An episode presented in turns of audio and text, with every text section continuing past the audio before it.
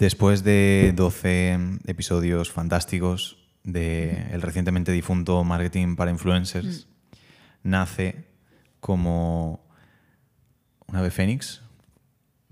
Demasiado poético todo, muy mal. El tema que hemos cambiado el nombre, Marketing para Influencers, ya no existe, ahora se llama Marketing para Marcas Personales. Y Carla viene hoy sin notas ni nada, porque va a ser todo súper fluido, súper espontáneo. espontáneo. Y vamos a hablar de por qué el cambio de nombre y por qué dejar de utilizar el término influencer y pasar a utilizar el término marca personal. Porque ahora el podcast se llama Marketing para Marcas Personales. Exacto. Cuéntanos, Carla, a qué se debe este gran cambio. Nada, justamente el episodio de hoy es un poco para debatir eso, para ver realmente si hay diferencias entre el término influencer y marca personal. Para nosotros en un principio no las había ni los considerábamos lo mismo, pero creo que con el tiempo sí que nos hemos dado cuenta que la imagen de influencer la tenemos muy asociada a un prototipo de persona. Y hay muchísima gente, sobre todo muchísimos profesionales que viven de su marca personal, que trabajan por construir su marca personal, que mucho trabajo le llega gracias a su marca personal. Y entonces quizás al haber vinculado una profesión distinta a las redes sociales, a la marca personal, ellos no se consideran que son influencers. Claro, es que yo mismo ya no me considero influencer. ¿Tú, Carla, te consideras influencer? Menos. Yo creo que... Menos. Más decir- que tú, pero menos que otros. No, pero que los influencers creo que son, bueno, que todos tenemos una imagen del influencer que es como una persona que ha nacido un poco en redes sociales, que vive para las redes sociales, que trabaja con las redes sociales y que no tiene otra profesión externa, aunque luego puedan hacerse empresarios, puedan hacer pequeños negocios y demás, digamos que el origen de todo está en las redes sociales.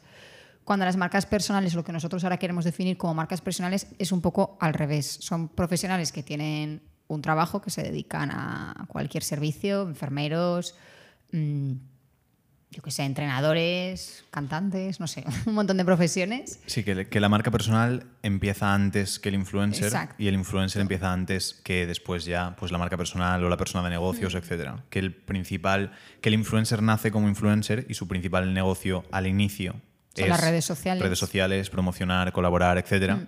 Y la marca personal tiene un negocio y a raíz de ese negocio desarrolla una marca personal. Sí, yo creo que utiliza más las redes, so- o sea, las marcas personales utilizan las redes sociales como herramienta, mientras que los influencers utilizan las redes sociales como trabajo. Como No sé si- principio y fin de todo. Sí. El alfa y el omega. Bueno, como lo queramos ver. Pero mm, yo para mí, no sé si es un tema de percepción ¿eh? también, porque igual si nos fuéramos a la parte más técnica, pues todo tiene que ser marca personal o todo tiene que ser influencer, no lo sé. Pero creo que sí que hay esa percepción generalizada de que los Sí, influencers están todo el día en las redes sociales y las marcas personales las utilizan como una, herramienta, como un canal de venta más. Ujú. Sí, nos lastra un poco el concepto, creo. Si no hubiésemos adoptado el concepto de inglés de influencer y hubiésemos usado el de persona influyente, por ejemplo, a lo mejor sí que muchas personas, yo por ejemplo sí que me puedo considerar una persona influyente, entre comillas, dentro del mundo del marketing en España, por ejemplo, pero no me considero influencer porque ya le doy ciertos valores o ciertas connotaciones a eh, moda, belleza, lifestyle, cosas así que probablemente no cumpla y que no se me da tan bien como puede ser pues hablar sobre marketing, por ejemplo. Y, mm, y creo que sí que era algo que lastraba y que la gente... Además hay gente que no quiere ser influencer, pero sí que tiene una marca personal potente, sí que aprovecha su marca personal, sí que quiere mejorar su marca personal, pero no quiere ligarse a ese concepto de influencer. Que no tiene nada malo, es simplemente que a lo mejor pues, la sociedad o los medios, etcétera, le han dado ese concepto negativo o peyorativo de pues todo lo malo que todo el mundo puede imaginarse cuando piensa en lo negativo de ser un influencer. Y, y creo que es un cambio positivo porque el hecho de que los conceptos que sirven y mejoran el negocio de un influencer son los mismos conceptos, las mismas estrategias, las mismas herramientas que puede usar una marca personal, porque es lo mismo. Y, y el hecho de no utilizar esas herramientas por miedo a estar relacionado con ello es, es negativo. Y por eso creo que la separación entre marca personal e influencer va a ser positiva para que la gente pues, le pierda el miedo a, a esa figura de decir, uh, no sé si quiero que me consideren un influencer. No sé si va a pasar algo malo ahí. Sí, a ver, el término influencer tiene connotaciones negativas y eso yo creo que lo saben hasta ellos mismos. Y es que, de hecho, normalmente los influencers, cuando hablan de sí mismos y dicen el término influencer, siempre intentan decir como, bueno, que yo no me considero influencer, o bueno, mi trabajo es ser influencer. Quiero decir que ellos mismos no lo dicen con seguridad porque creo que es un término con el que no se sienten a gusto, no se sienten representados y que encima está muy asociado a cosas negativas, que distan mucho de trabajar, a cosas de viajes, de regalos, de colaboraciones, de fiestas y demás. Entonces, claro, ellos mismos cuando se quieren referir a su trabajo, yo es que creo que no se sienten identificados con esa palabra. Dicen, ostras, es que yo con todo lo que hago, reducirlo solo al término influencer, que parece que solo suba stories. Mm. Entonces sí, yo creo que la marca, y de hecho es eso, yo creo que el influencer empieza en Instagram y luego se convierte en marca personal. Y la marca personal un poquito al revés. Entonces vamos a centrarnos más en las marcas personales, que creo que hay muchísimas más de las que creemos. Sí, que muchísima gente tiene una marca personal y ni siquiera lo sabe o ni siquiera la está explotando o la explota sin darse cuenta. Quiero decirle, lo utiliza como canal de ventas pero no es consciente. Entonces, si lo fuera, posiblemente podría sacar muchísimo más provecho de ello. Entonces, ese es un poco el giro que le queremos dar a, al podcast, ¿no? Hmm. Sí, es que quitando grandes corporaciones, teniendo en cuenta que en España el que es el 97% o el 98% de las empresas hmm. son pequeñas y medianas empresas, creo que todos los negocios tienen una marca personal detrás de ese negocio. Está el clásico negocio que es Casa Pepe, que ya está Pepe ahí, o ¿cómo se llama el de Segovia que hace los cochinillos y los rompe con el plato? Plácido, no. Plácido no. Bueno, en España, en Segovia, hay un tío súper famoso que tiene la, creo que se llama Casa y con su nombre, y que se hizo famoso por romper el cochinillo con un plato. Casanita en cada es, perdón. Casanita en cada es. De gambas donde comía Dalí. Pues, por ejemplo, también está el, el clásico ejemplo que, que hay una marca personal ahí, pero después hay pues sitios con nombres mm, que no tienen el nombre de la persona dentro del negocio, pero que después sigue habiendo una cara y una persona allí detrás. Y pues hoy, por ejemplo, voy a comer a un restaurante y el restaurante tiene un nombre normal, pero después dentro sí que está Paco, que es un crack que sirve súper bien, que atiende súper bien, y hay una marca personal detrás de ese negocio. Y el dueño, pues también tiene una marca personal que, que explota, aunque no sea el 100% de su negocio. Y creo que es algo importante a tener en cuenta el hecho de que si tienes un negocio y no eres una gran corporación, que tienes una marca desarrollada con unos valores de marca, con un bla, bla, bla, bla, bla, tu marca eres tú. Eres una marca personal y hay una persona detrás de ese negocio y la gente no va a, pues, a un restaurante por únicamente el restaurante, sino que si vuelve a ese restaurante probablemente es porque se quede con la marca personal de alguien que dijo, hostia, pues es que no sé quién me atendió genial. Si te metes en reseñas de TripAdvisor, por ejemplo, de restaurantes, pues sí que hay muchas reseñas que pueden ser, oye, la comida estupenda, pero muchas van con, y Sonia me atendió estupendamente, en plan, una pasada. O luego vino el cocinero tal y me atendió. ¿Qué ocurre en los restaurantes de alto lujo? Tú vas por la comida, pero vas porque es la comida de que queda Costa, de Fran Adriano, o sigue teniendo restaurantes, no lo sé. Tenemos que investigar eso. Pero vas a Can Roca por los hermanos Roca. En plan, eliges ciertos sitios porque está esa persona detrás. A De Caldón no, no vas normalmente porque te atienda alguien. Pero aún así, incluso las grandes corporaciones que llevan todos los empleados de las grandes corporaciones o de las grandes empresas, una etiquetita que pone el nombre.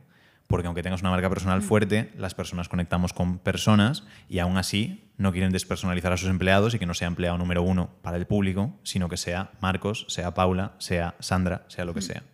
Entonces hay que aprovechar las marcas personales al máximo. Todos tenemos una marca personal, está en tu poder el hecho de decir, vale, voy a aprovecharla o no, pero nosotros vamos a darte los consejos, los tips, todo lo necesario para que sí que seas capaz de aprovecharla y que después la gente pues vaya desde Valencia hasta Segovia a comerse cochinillo a la casa de ese hombre, al restaurante de ese hombre, tenemos que buscarlo, porque tiene una marca personal tan fuerte que merece la pena ir, porque no es por menospreciar su cochinillo, pero está bueno, pero hay un montón de sitios más donde lo hacen. ¿Qué pasa? Que él tiene una marca personal más fuerte de lo que pueden tener otros. ¿Casanita has dicho? Casanita. Casanita, yo no la conocía, pero probablemente tenga, pues tenga una marca personal mucho más fuerte. Peculiar, porque además Casanita es de un señor. Pues muy interesante esa marca personal para estudiarla. Luego le echaremos un ojo. Y, y merece la pena explotarlo porque de verdad el beneficio que te aporta es mucho más grande y desarrollar una marca, a nosotros es algo que nos encanta, mm. cuando lo hacemos una pasada, el hecho de desarrollar una marca corporativa, pero es muchísimo más complicado, muchísimo más caro y cuesta mucho más conectar con las personas. Si eres una marca personal, súper sencillo conectar, súper sencillo conocer, súper sencillo sentir ese, ese cariño por la persona al mm. final y que después el servicio no sea una mera transacción comercial y ya está, sino que sea una relación entre dos personas que están a gusto juntos. De acuerdo.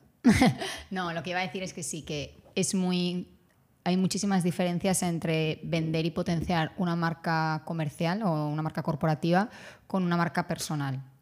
Y lo más probable es que si eres un profesional, un autónomo, que tengas varios clientes y demás, te sea mucho más fácil tirar por la rama de potenciar tu marca personal que de crearte un logo, una marca y demás intentar potenciar eso. Es muchísimo más fácil que conectes, que atraigas y que vendas a través de tu persona que a través del producto. Y luego lo mismo, o sea, es más fácil vender personas que vender productos. Entonces es como crear un poco esa diferencia y sobre todo saber que ya no más fácil o más difícil, desde luego es diferente. Entonces si tú intentas aplicar a tus productos estrategias o formas de vender que no corresponden a productos sino a personas o a la inversa, le estás liando todo y no genera confianza, no generan ganas de trabajar contigo y pierdes clientes que igual sí que estarían interesados. Entonces yo creo que un poco ese es el sentido de esta nueva versión del podcast, ¿no? Exacto. Sí, es simplemente por cambiar el concepto, por acercarnos un poquito más. Antes de que me olvide, a partir de ahora, como celebración, supongo que lo haremos en todos los episodios,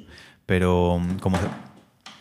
Carla acaba de matar los que veis el podcast en YouTube o si no le dimos a José Luis que haga un clip de coña, Carla tirando un muñequito pensante. Pero bueno, el tema, lo importante es que vamos a regalar algo en cada episodio del podcast. Condiciones para obtener el regalo, que en este caso va a ser algo potente, pero no lo vamos a desvelar. Vamos a escoger a entre una y tres personas de entre todas las reseñas que pongan en iTunes después de escuchar este episodio. Entre, la, entre una y tres, las que más nos gusten, van a tener un regalito especial y, probablemente lo hagamos a partir de ahora en todos los episodios. Así que ya sabéis, reseñita en iTunes puede ser de una estrella y puede ser de cinco estrellas. Si no, vamos gustado, a, no... no... vamos a cribar y no vamos a seleccionar a la persona que haya puesto cinco estrellas y el mejor comentario. Así que podéis poner el que queráis, pero llama más la atención las cinco estrellas, entonces probablemente llame más la atención y, se escoja más. lo digo en plan, hay más capacidad de atención en cinco estrellas que en una, ¿no? Entonces es más fácil que nos fijemos en las de cinco estrellas por si alguien quiere el premio. El tema es que, eso lo haremos por fomentar un poquito, por celebrar que empieza el nuevo podcast, que ha tenido buena acogida el de marketing para influencers. Y ha habido mucha gente, muchas marcas personales que han mm. aplicado cosas de lo que hemos dicho y sí que han visto pues una mejora bastante importante en su negocio y queremos que ocurra sin esa limitación mental de decir, mm, no quiero ser influencer, mm, no voy a hacer caso a esto porque no es mi objetivo en la vida. Obviamente, si tu objetivo en la vida es ser influencer, esto también te va a beneficiar. Hmm. Eres una marca personal también. No te quedes para siempre en el ámbito de influencer y no quieras progresar más a desarrollar una, marca personal potente, porque todos los influencers lo acaban haciendo.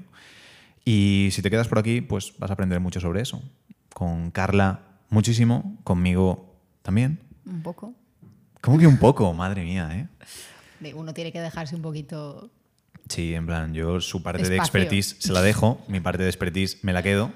Y lo dicho, que muchas gracias por estar aquí, muchas gracias por escucharnos y nos vemos en el próximo. Chao.